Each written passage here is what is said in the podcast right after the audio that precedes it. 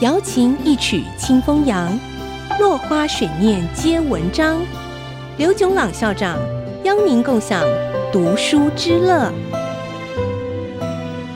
欢迎收听《落花水面皆文章》，我是刘炯朗。今天我们讲承认自己的错误。十八世纪的 Samuel Johnson 是一位诗人、散文作家、文学评论家、传记家，有英国历史上最伟大的文学家之称。他花了九年时间编写了一本英文字典，这本字典被认为是学术上最重大的贡献之一，对近代英语有非常深远的影响。当有人批评字典里头几个无心的错误的时候，Johnson 回应：无知，纯属无知而产生的错误。希腊哲学家苏格拉底说过：“我除了知道自己是无知之外，其他什么我都不知道。”新上任的大学校长向卸任校长请教处理危机的秘诀，得到三个锦囊妙计。遇到危机的时候，可以打开来应用。没多久，危机发生了。新校长打开第一个锦囊，里头说把责任全推给前任校长，危机就度过了。过了一阵子，危机又发生了。校长打开第二个锦囊，里面说把责任全推给全体教授，危机也度过了。又过了一阵子。危机再度发生，校长打开第三个锦囊，里头说：“赶快准备三个锦囊吧。”犯了错误，遇到危机，只会推卸责任，迟早的走上失败之路。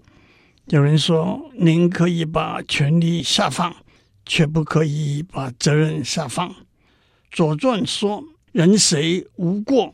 过而能改，善莫大焉。”我再归纳一下前面讲过的三个原则：第一，别人犯了错，要分辨轻重缓急，不必一定要明白的指出；第二，别人犯了错，可以婉转的指出来，最好能够帮助他，让他自己发现错误；第三，自己犯了错，必须坦白承认，勇敢承担和尽力改进。我再加上第四个原则：许多事情没有明确的对错，基于对别人的尊重，不做多余的争辩。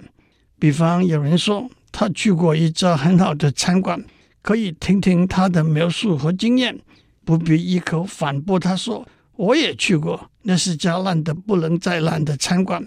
有人喜欢某种音乐、绘画、建筑的风格。或是某部电影、某本书，其中有主观的体会，也有客观的理性分析，不必为反对而反对。刻意的反对背后，往往只是一份优越感，一份刻意的炫耀。苏格拉底教导学生的方法是经由和学生之间的对话，由他提问，让学生回答。在严谨的回答过程中，发现错误的观念，找到正确的结论。推而广之，待人也好，处事也好，提出问题，聆听并回答，经由问题导引谈话的内容，是既愉快也是有效的沟通互动方式。我们的时间到了，下次再继续聊。落花水面皆文章，联发科技真诚献上好礼，给每一颗跃动的智慧心灵。